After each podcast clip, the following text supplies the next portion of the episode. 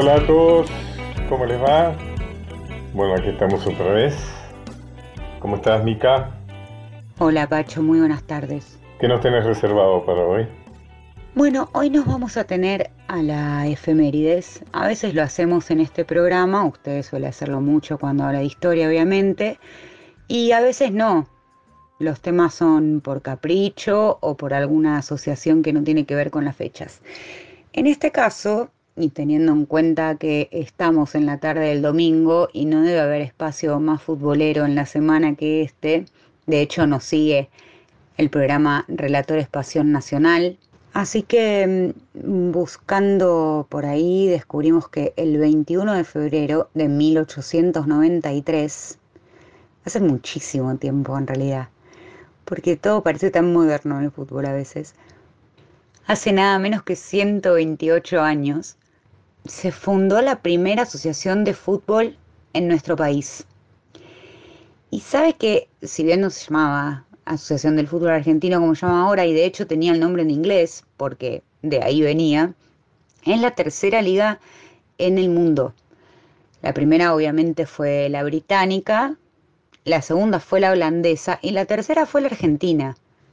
Y es por esa época en que, en que el tango nació como género musical en sí mismo, ¿no? Después de una larga transición entre distintos géneros que se, que se unieron en este crisol de, de candombe uruguayo que viene del África, de la habanera, del tango andaluz, del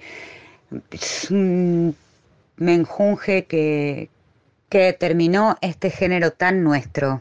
Así que mm, Vamos a unir hoy esas dos fundaciones del último tramo del siglo XIX y vamos a escuchar tangos futboleros, podríamos llamarlos.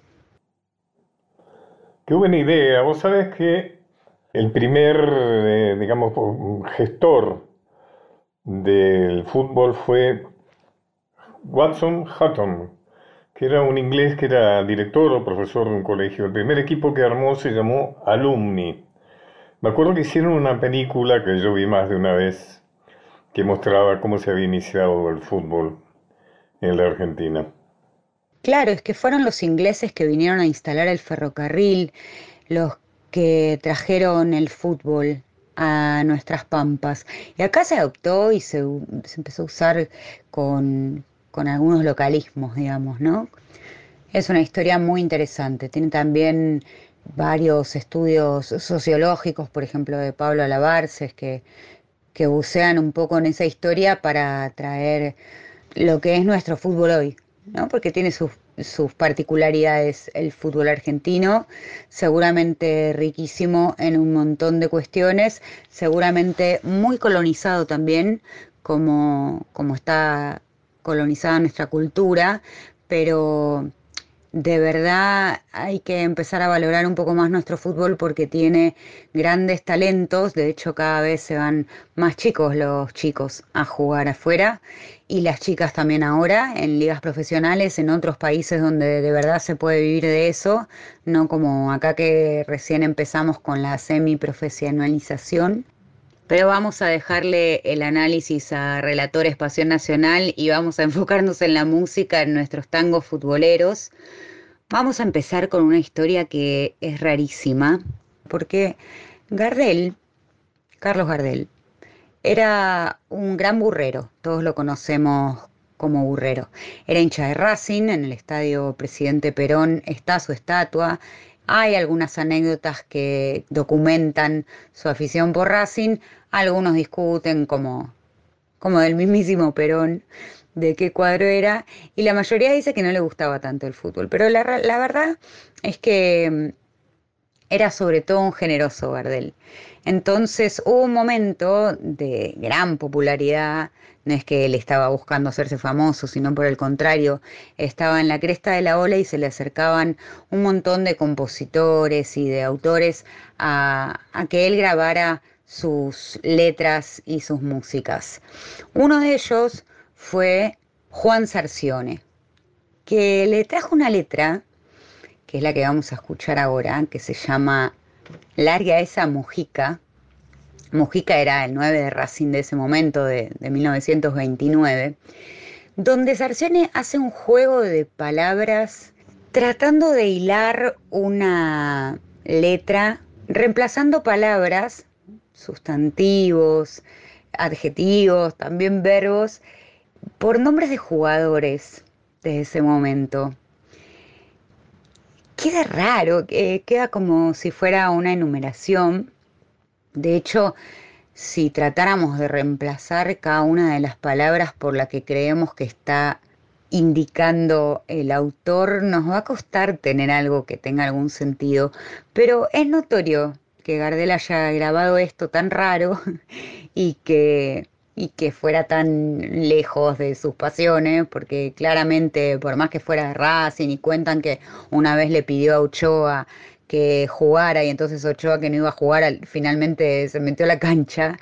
Eh, lo cierto es que esto es medio raro. Pero acá está, del año 1929, Larga esa Mujica, con letra y música de Juan Sarcione por Carlos Gardel.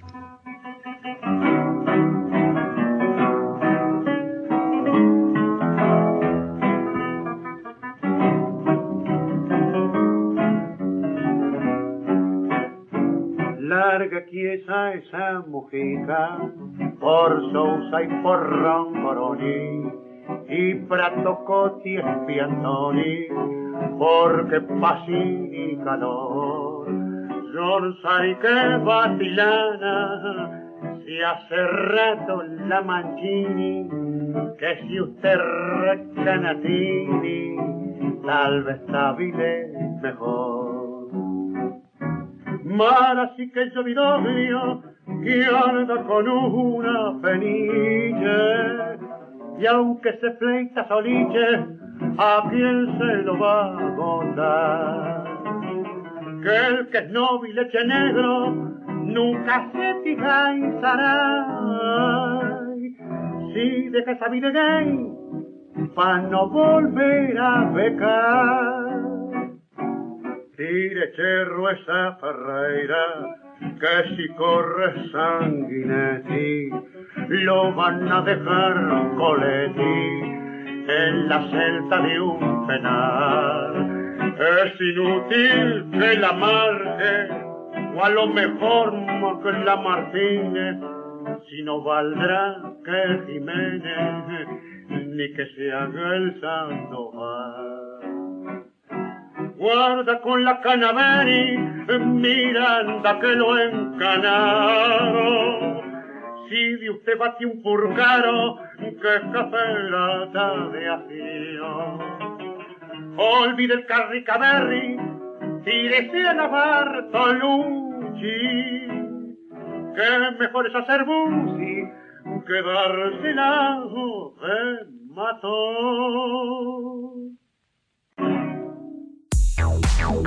Pacho O'Donnell está en Nacional, la radio pública.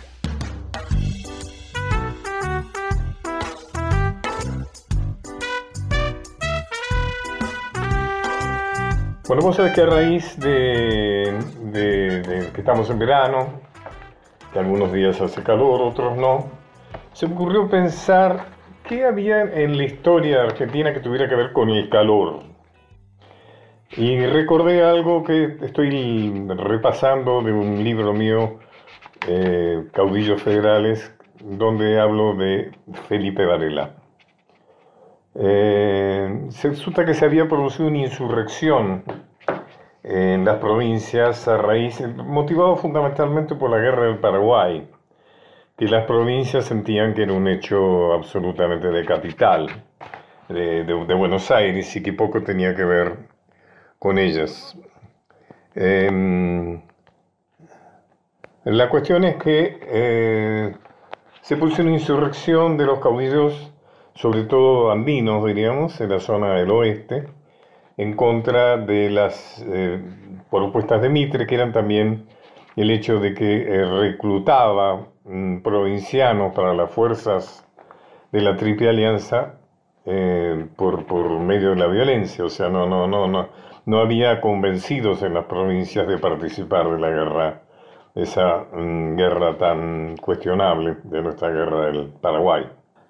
La cuestión es que leo, aunque la acción de Varela y otros caudillos estaba condenada al fracaso en los campos de batalla, generó en todo el territorio argentino una fuerte corriente de oposición a la guerra. Adolfo Alsina, por ejemplo, el gobierno mitrista de Buenos Aires, inauguró las sesiones de la legislatura diciendo la guerra bárbara, carnicería funesta, la llamo así, porque nos encontramos atados a ella por un tratado también funesto. Sus cláusulas parecen calculadas para que la guerra pueda prolongarse, prolongarse hasta que la República caiga exánime y desangrada. Fíjese si así hablaba el, el gobernador liberal de Buenos Aires, cómo sería el nivel de oposición, ¿no es cierto?, que existía a esta guerra.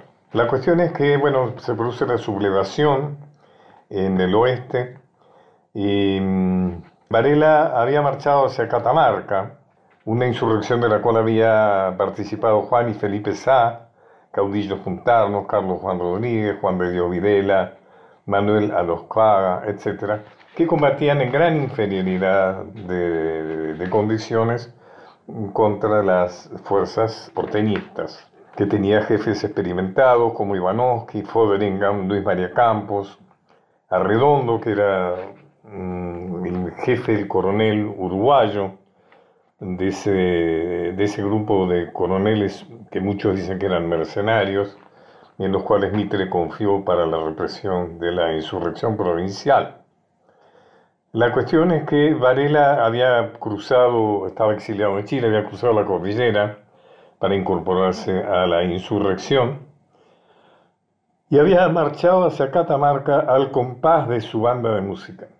¿Qué es esto de la banda de música? Resulta que había cruzado la cordillera con una banda de musicantes chilenos que lo acompañaron a lo largo de mayor parte de su campaña, que fueron nada menos que los autores de la famosa Samba de Vargas, de la cual hablaremos ahora, dentro de un rato. Se iba en, Varela iba avanzando, incorporando voluntarios a sus fuerzas. De allí fue a Tucumán y Salta, siempre esperando noticias de Urquiza.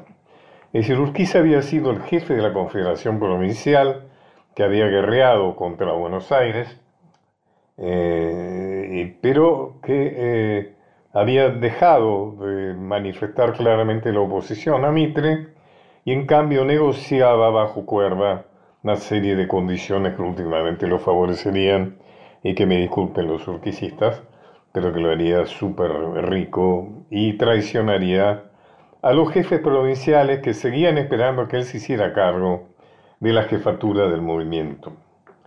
Así, por eso yo escribo acá, esperando siempre noticias de Urquiza.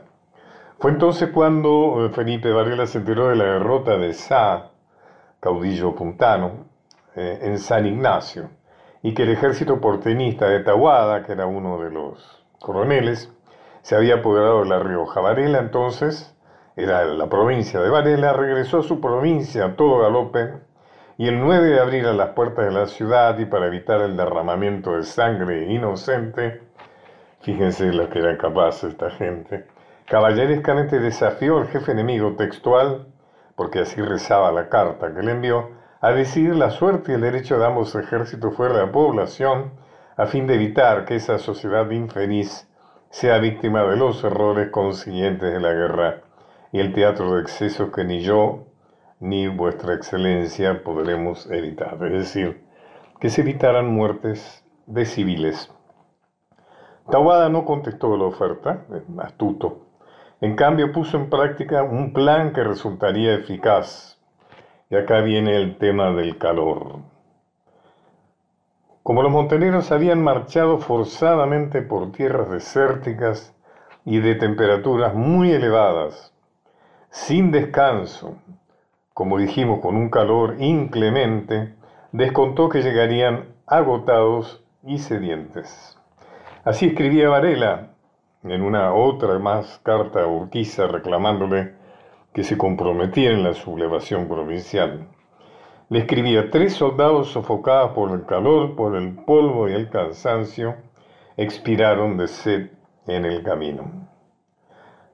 ¿Cuál fue la táctica de Tawada? Tawada sabía que el único jahuel que tenía todavía agua, es decir, el único oasis, digamos, por decirlo en otros términos, que todavía tenía agua, que no se había secado, era el pozo de Vargas, que estaba ubicado a la entrada de la ciudad.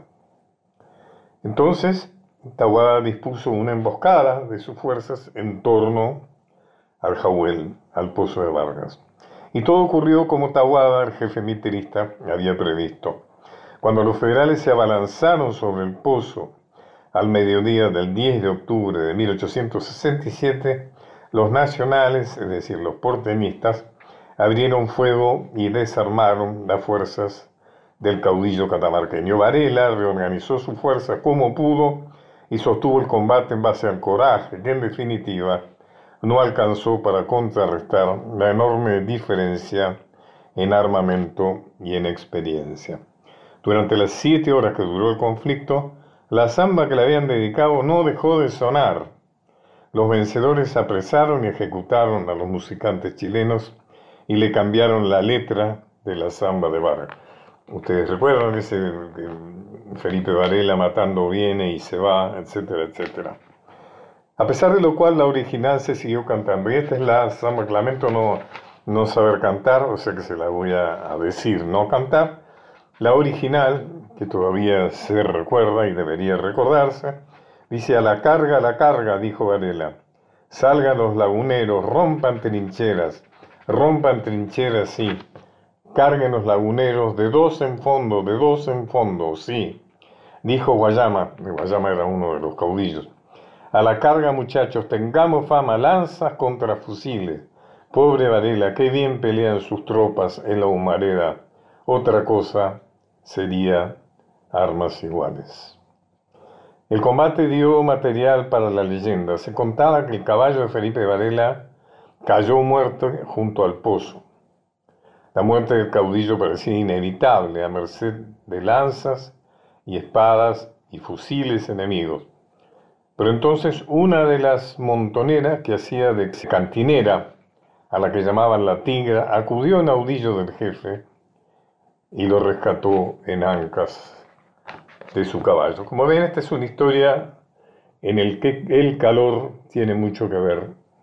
Es decir, que Tawada, astuto, se dio cuenta que esas tropas que venían a marchas forzadas, muertas de sed, acaloradas, se abalanzarían sobre el único oasis que había, el famoso Pozo de Vargas, y todo consistió en armar una emboscada que fue infalible. Una hora transitando los caminos de Pacho O'Donnell por Nacional.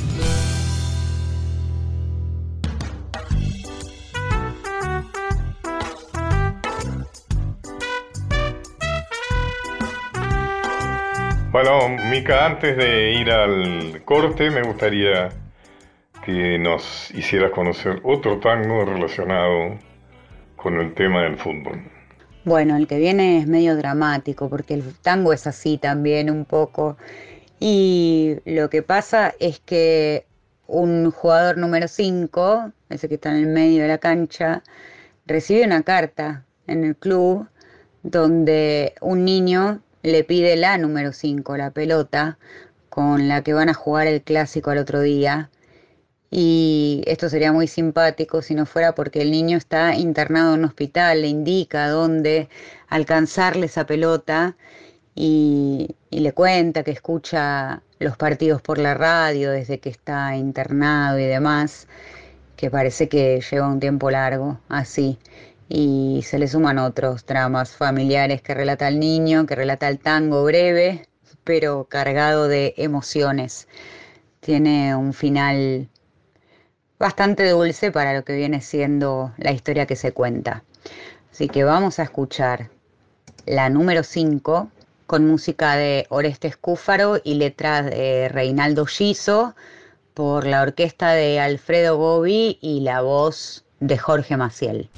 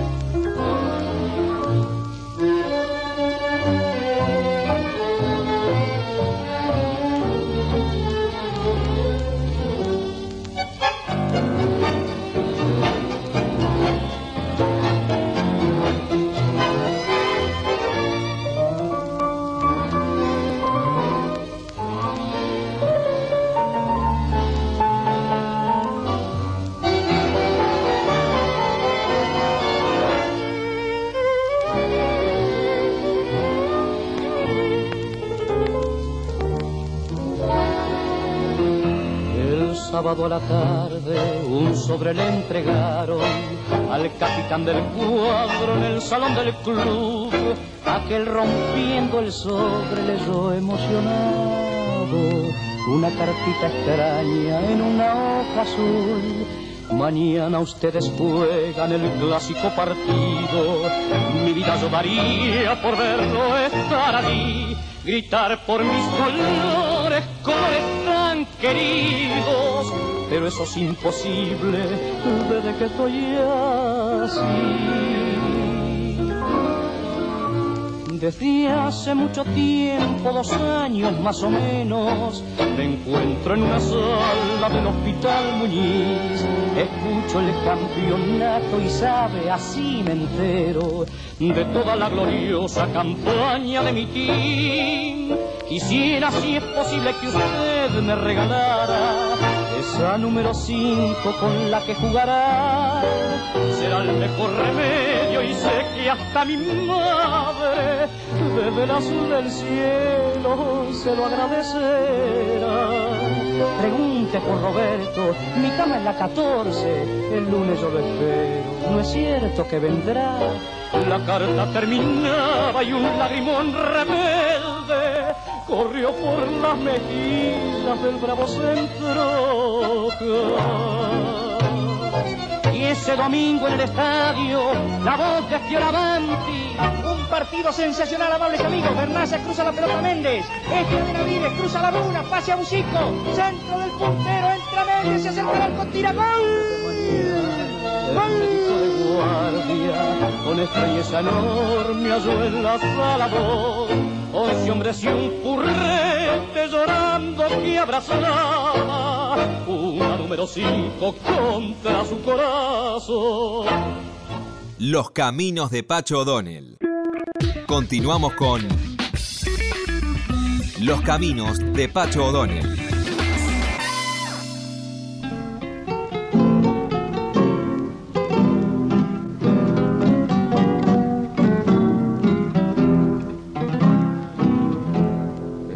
Pelo revuelto, las medias caídas, los zapatos rotos de tanto jugar, una camiseta ya descolorida, debajo una almita que sueña ser crack. Cansada la madre de tanto llamarlo, por fin en la calle lo ha ido a buscar. El pibe con pena, déjala de trapo firme se apresta al reto final. Déjelo, señora, déjelo jugar. Tal vez algún día le dé la alegría de verlo hecho un crack.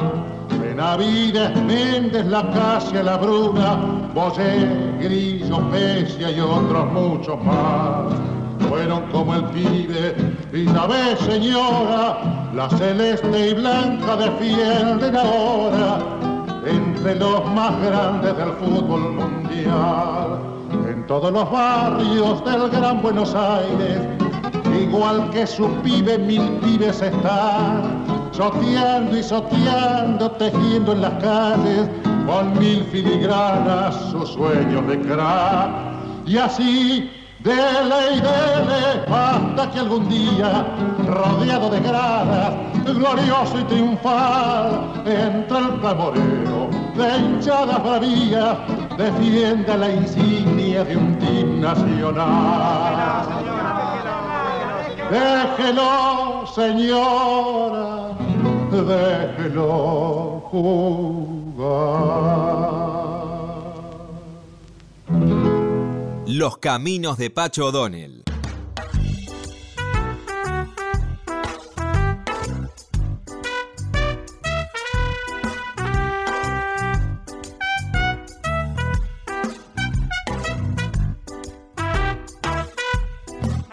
¿Qué es lo que necesite escuchar, querida amiga Mica? Bueno, lo que escuchábamos recién, Pacho, es la voz inconfundible de Edmundo Rivero en Déjelo Señora, que es una letra de José de Grassi y Miguel Bonano, que habla de una mamá que tiene que ir a buscar a su hijo a la vereda porque no suelta la pelota.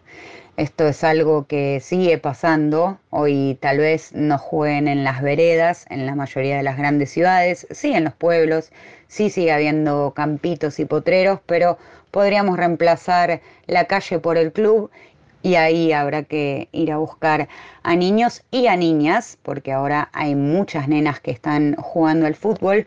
Hasta hace unos años había que encontrar alguna en algún equipo que mm, dejarán jugar, pero hoy en día hay ligas incluso para mujeres y seguramente esto haga que en algunos años el fútbol femenino sea de gran importancia en nuestro país que tiene una cultura tan futbolera. Así que este es un tango que tiene algunos anacronismos, podríamos decir, porque habla con palabras anglosajonas, ¿no? Como se decía antes, yoteando y habla del team nacional, pero que mantiene una vigencia que incluso en la PlayStation hace que les chiques estén con la pelota.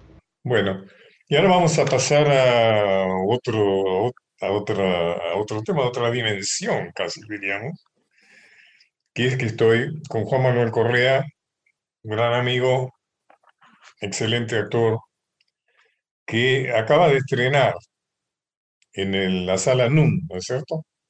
Eh, una obra basada en Ricardo II de Shakespeare. ¿Cómo estás, Juan Manuel? Muy bien, Pacho, como siempre un placer y muchas gracias por invitarme a tu cálido, siempre cálido programa. Bueno, contame cómo fue el proceso, cómo llegaste a esto. Mira, este proceso arranca eh, inmediatamente antes de que empiece la pandemia, la cuarentena. Era un, era un proyecto que teníamos, eh, que veníamos conversando con Claudio Peña, quien es el compositor de la música y quien adaptó los textos de Ricardo, eh, segundo, como bien decías, de Shakespeare.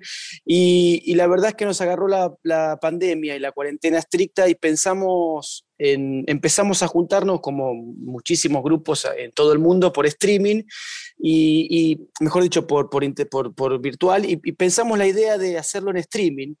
Y a medida que surgieron los encuentros eh, y que veíamos posible con la vacuna un horizonte más o menos próximo, aunque aún incierto, eh, vimos que teníamos entre las manos una obra que merecía subir a escena, merecía estar en el escenario, y así fue como decidimos esperar un poco más y ahora que, que, pudimos empezar a encontrarnos en la sala y a ensayar, eh, le, le, dimos, le dimos luces, le dimos dimensión poética y le dimos escenario. Este, así nació, fue una propuesta de Claudio. Él, en su él hace unos años, básicamente tres, hizo eh, una versión de esto musical, es decir, la leyó un músico y él armó un ensamble de creo que cinco o seis cuerdas y se dio como un concierto, digamos, un poema leído en la Biblioteca Nacional. Eh, después de eso, que a mí me encantó, me encantaron los textos, eh, quedamos con las ganas y el deseo de, hacerla, de llevarla al teatro. Y acá estamos eh, con, después del estreno que tuvimos este jueves. ¿Te quedaste contento? Muy contento, es un, eh, realmente Shakespeare, tener la posibilidad de hacer Shakespeare eh, o cualquier otro texto de dimensiones de, la dimensión de, los grandes poetas, ¿no? Y en el caso de Shakespeare, que es siempre fantástico, es, eh, es la posibilidad de indagar en un mar humano desconocido y que siempre aporta algo, ¿no? A, mí como director, en este caso también la obra la actúo y la dirijo con, con Claudio, siempre detrás de un texto late algo que, es, que es una experiencia maravillosa para las actrices y los actores, que es descubrir encima de eso en verso. Y Ricardo II es una de las obras más formales de Shakespeare. Es prácticamente un poema metafísico y metió un gran poema metafísico en palabras del rey Ricardo, del rey Ricardo, en medio de una obra histórica, porque cuenta la caída del rey Ricardo y la, asunción de Ricardo I IV y después de, perdón, de Enrique IV y después Enrique V. Es decir, que es una obra cronológica, pero en el medio de eso te instala a Ricardo como un gran poeta metafísico y un gran nihilista, un rey malo, caprichoso, eh, y que a la vez este, se despoja. La obra de Ricardo II es una obra muy larga, no se hizo mucho en Argentina, porque es realmente muy larga y muy histórica. Es una obra muy ascética, ¿no? Con poco humor, digamos, ¿no? Muy metafísica, ¿no? Que va más allá de las indagaciones sobre el poder, que es lo habitual en Shakespeare, y que se mete mucho en las profundidades, ¿no? Del, ser humano. Exacto. Eh, eh, Harold Bloom eh, dice que en Ricardo vemos la antesala de lo que después fue Hamlet, ¿no? Hamlet empieza a ver la esencia estética humana que dice Dinamarca y el mundo es una cárcel para el espíritu. Y en Ricardo, que no tiene esa potencia, pero que empieza a vislumbrar que el cuerpo es una, es una cárcel para, para, para el espíritu, y sobre todo para los espíritus que, en el caso de él, se creía ungido por Dios, eh, eh, ¿no? Digo, como todo rey, es la representación de Dios, pero en el caso de él, de Ricardo, eh, que nació siempre en, la realeza, desde chiquito fue, desde muy joven fue rey, creía que eso era el mismísimo Dios que, que se lo había dado. Entonces, hay una relación, y cuando él entrega la corona, es uno de los pocos reyes, o, si no el único, que en vez de luchar por el poder, lo entrega y lo entrega. Y después se, autoproclama traidor a sí mismo por no haber peleado por esa corona, por haberla entregado. Y en esa entrega empieza toda una reflexión metafísica que es de la que vos hablabas, Pacho, que, que hay una indagación muy profunda, ¿no? De un poeta metafísico que empieza a pensar... Las llamadas obras históricas, ¿no? De Shakespeare. Claro. Eduardo III, de lo cual se duda si realmente es de Shakespeare. Enrique IV, Ricardo III, Ricardo II, Enrique IV, Enrique V. Claro. Inclusive Rey Lear no puede incluirse dentro de estas obras porque en realidad es ficcional, ¿no? Y Hamlet rey de Escocia, o sea que tampoco está dentro. Hay quienes dicen, algunos teóricos dicen que las obras de Shakespeare respondían a lo que en aquellos tiempos se imponía al teatro, que era reivindicar eh, el papel del rey, ¿no es cierto? O sea, reivindicar el rey como autoridad máxima, no cuestionarla, y además fijar lo que era la identidad británica, ¿no? Es decir, que, que cumplían una finalidad política de alguna manera, ¿no? Era, Exacto. Era un mundo prácticamente analfabeto y las obras de teatro les contaban aquello que no podían eh, conocer de otra manera. ¿no? Claro, y en este caso era la época cuando él escribe Ricardo II, eh, la reina Isabel, este, y, se decía que, que, dicen que en uno de, en, un momento dijo Ricardo II soy yo y se la tomó a broma, porque realmente si se la tomaba de otra manera eh, podía hasta costarle la vida, ¿no? Cuando uno se burlaba de la realeza. Y lo maravilloso de todo esto, y esto que decís que es un desafío, más allá de la anécdota de, la historia de Inglaterra y de la realeza de Inglaterra es por qué traemos hoy a un escenario de Buenos Aires una obra de ese territorio y tratamos de, llevarla acá, ¿no? Al barrio. Vamos a estar en Villa Crespo, van a venir, eh, ojalá que venga el público a, compartir con nosotros. ¿Teatro NUN dónde queda? El teatro, el teatro NUN en Juan Ramírez de Velasco, 419. Estamos los jueves a las 21 horas y, es compartir la humanidad, porque como vos decías, era la idea de, incluso los reyes en esa época iban al teatro y veían en los grandes poetas, o mejor dicho, captaban de los grandes poetas, los dramaturgos, los artistas, la humanidad que quizás la política no tenía, ¿no? Yo me pregunto, Pacho, ¿cuándo fue la última vez que uno de nuestros políticos habrá ido a sentarse al palco del Colón o al palco del Teatro Cervantes, si es que lo tiene, ¿no? Em, y, qué importante esa relación entre el artista y, la sociedad. Yo suelo decir que antes, los antes, hasta no hace mucho, los políticos incluían citas en sus discursos, citas que sacaban de los mm. libros, citas, o que algún asesor le decía, mira, decía algo de Ortega C o de Borges, ¿no? Esas, esas citas extrapoladas Ahora ni siquiera, ¿viste? Ya no, ya ni siquiera no. vale la pena fingir cierto nivel cultural. Sí, eh, basta ver también el rol, cómo quedamos los artistas en medio de toda esta cuarentena estricta, que no pudimos trabajar, que por supuesto veníamos desamparados por la propia lógica de, o por la historia, esto que decís vos de la devastación cultural que no es de ahora, sino que arrastra, arrastra décadas. No es, un Este- reproche, no, no es un reproche a este gobierno de ninguna manera. No, no, para nada, sino más bien es la, es la idea del lugar del artista, que por otro lado, ¿qué hubiese sido de nosotras y de nosotros encerrados sin buenas películas, sin libros, sin música? ¿Qué hubiese sido de nuestras almas? ¿Qué hubiese pasado con nuestro espíritu sin los artistas eh, dándonos eh, alimento para el alma, encerrados cada uno donde le tocó? Eh, entonces me parece que ese es el desafío que por lo menos yo me planteo compartir con los espectadores que arrancamos el jueves y que seguimos, es eh, empezar a, pensarnos eh, de alguna manera cercanos, sensibles y que nuestro espíritu y que nuestro, nuestra alma, es decir, darle lugar al artista y empatizar con eso y con la poesía, ¿no? lo poético, necesario en este mundo. Ricardo es un, es un rey metafísico, caprichoso, eh, mal político, y, pero muy inteligente. Eso que tiene Shakespeare, que no solamente era un gran dramaturgo, sino que tenía una inteligencia y una humanidad asombrosa. Y esa humanidad, ojalá que eh, este cuerpo sirva de transmisión para compartirla un poquito eh, dentro a- de... Lo vamos a escuchar ahora. Soy Pacho O'Donnell conversando con Juan Manuel Correa. Te voy a pedir que nos regales unos minutos de, Bueno. de tu monólogo de Ricardo II. ¿No hay aún arrugas más profundas? ¿Ha sentado la pena tantos golpes sobre este rostro mío sin dejar aún heridas más profundas?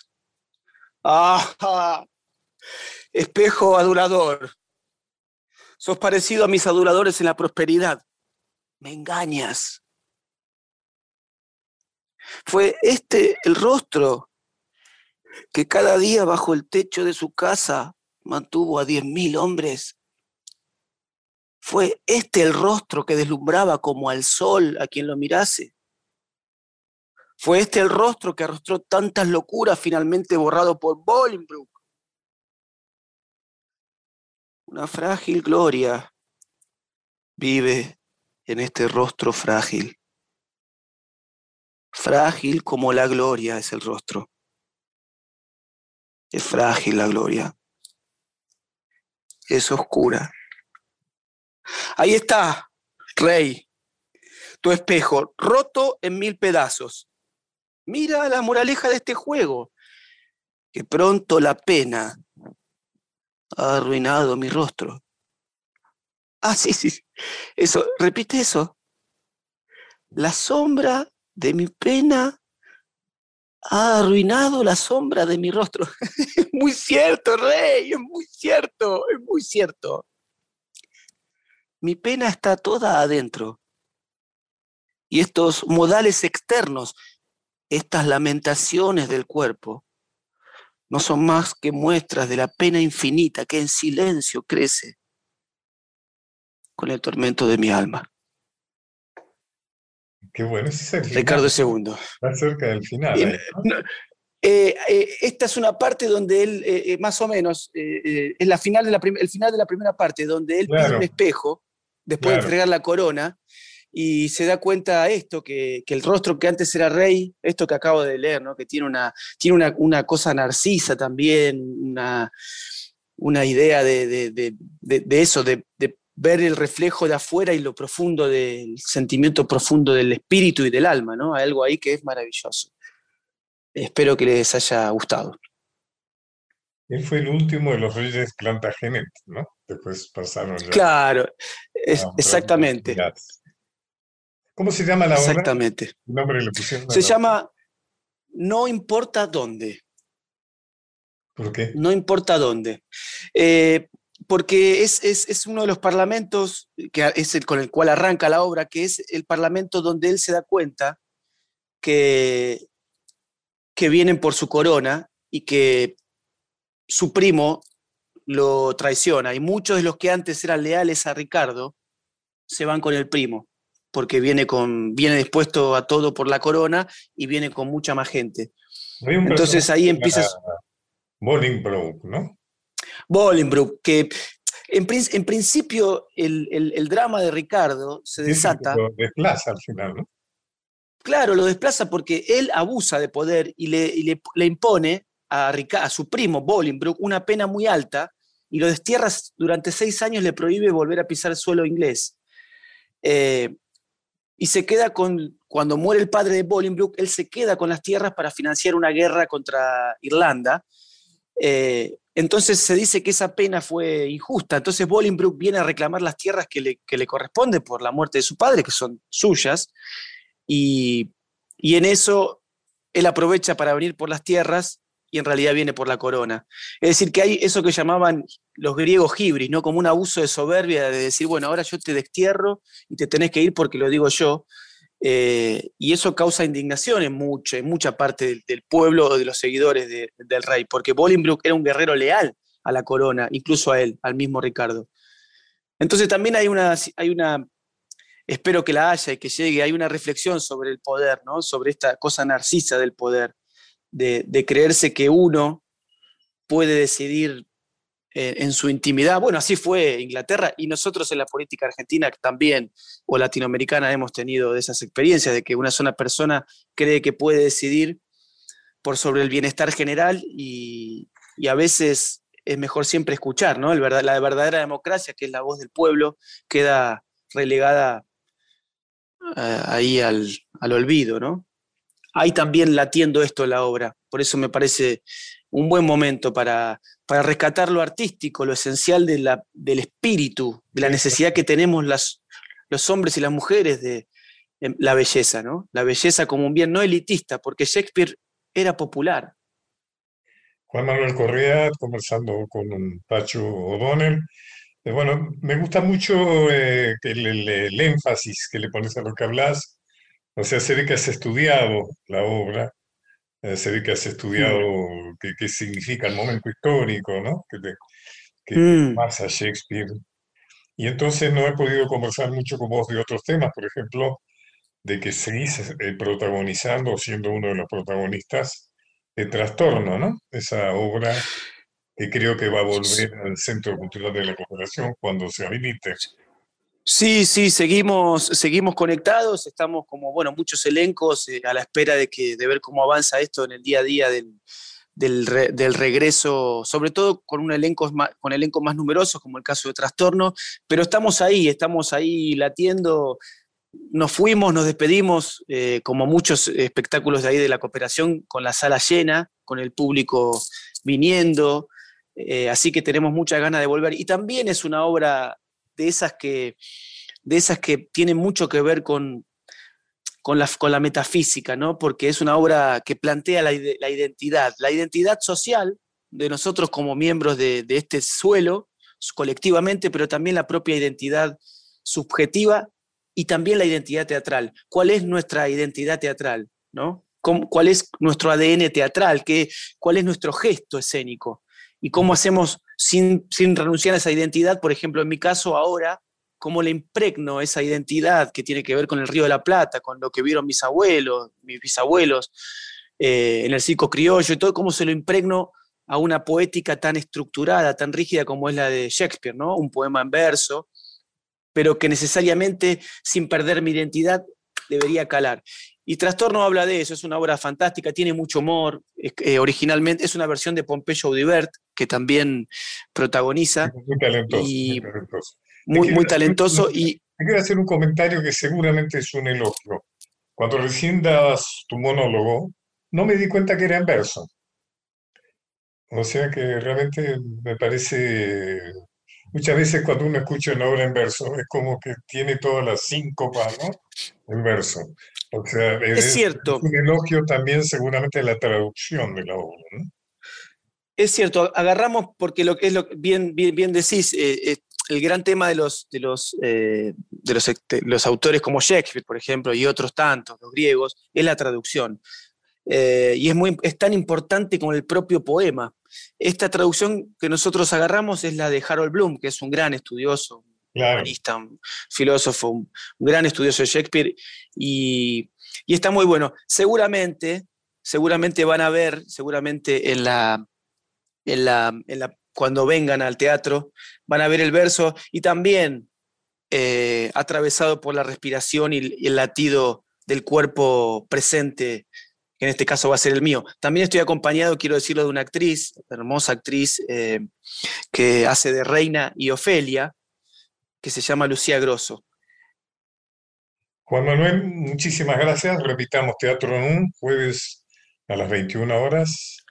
Eh, en Ramírez Velasco 419, ahí en el barrio de Villa Crespo. Y el título de la obra no lo busquen por Ricardo II, porque no se llama Ricardo II, sino que se llama... Es, no importa dónde, fragmentos sobre Richard II. Juan Manuel, un abrazo fuerte. ¿eh? Muchas gracias. Un abrazo muy grande para vos. Gracias a vos. Pacho O'Donnell está en Nacional, la radio pública.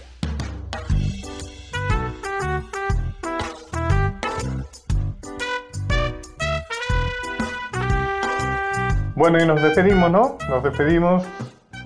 Eh, antes, digamos, eh, quiero que nos hagas. Nos despedimos con un tango futbolero, eso que nos has preparado. Creo que hay uno que se refiere a Racing. Yo no soy de Racing. En realidad yo era de River, ahora soy del buen fútbol. Me gusta ver buen fútbol, pero hace mucho que no voy a la cancha. Pero un hermano mío, Guillermo Don, el famoso politólogo, a quien mucho extraño, era absolutamente fanático de Racing. Le gustaba ir a la Popo, iba a la Popo. Bueno, entonces para el recuerdo de Guillermo, vamos a escuchar Racing Club, que es un tango del 46 que compuso Vicente Greco con letra de Carlos Pese. La verdad es que se conoce la versión instrumental sobre todo.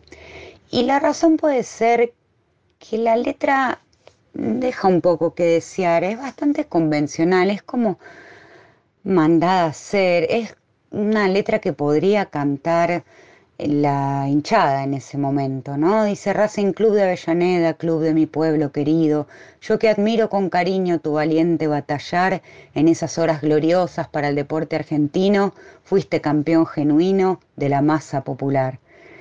¿Qué sé yo?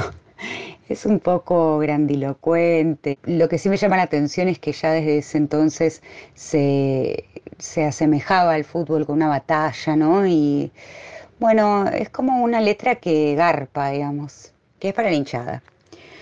Sí hay que decir que la hinchada de Racing es una, no sé si la única, yo la, escucho en la cancha de Racing, pero probablemente haya alguna otra hinchada, que cantamos desde el alma.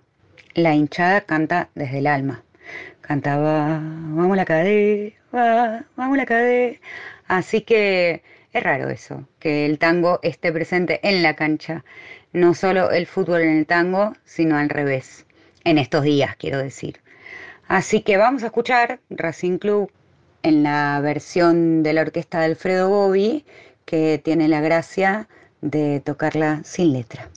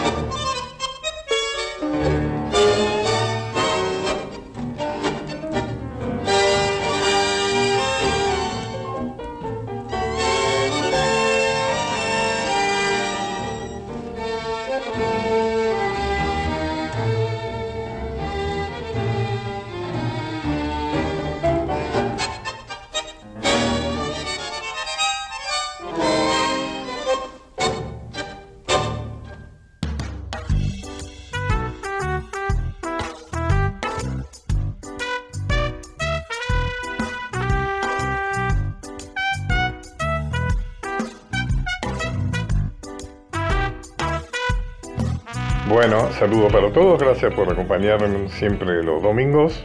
Saludo grandote para vos, Mica, y gracias como siempre por tu colaboración. Al contrario, gracias a usted, Pacho, y gracias a quienes hayan escuchado. También un saludo para Nacho Guglielmi y Diego Rosato, que se encargan de que esto salga eh, tolerablemente bien, técnicamente, y un abrazo fuerte para todos.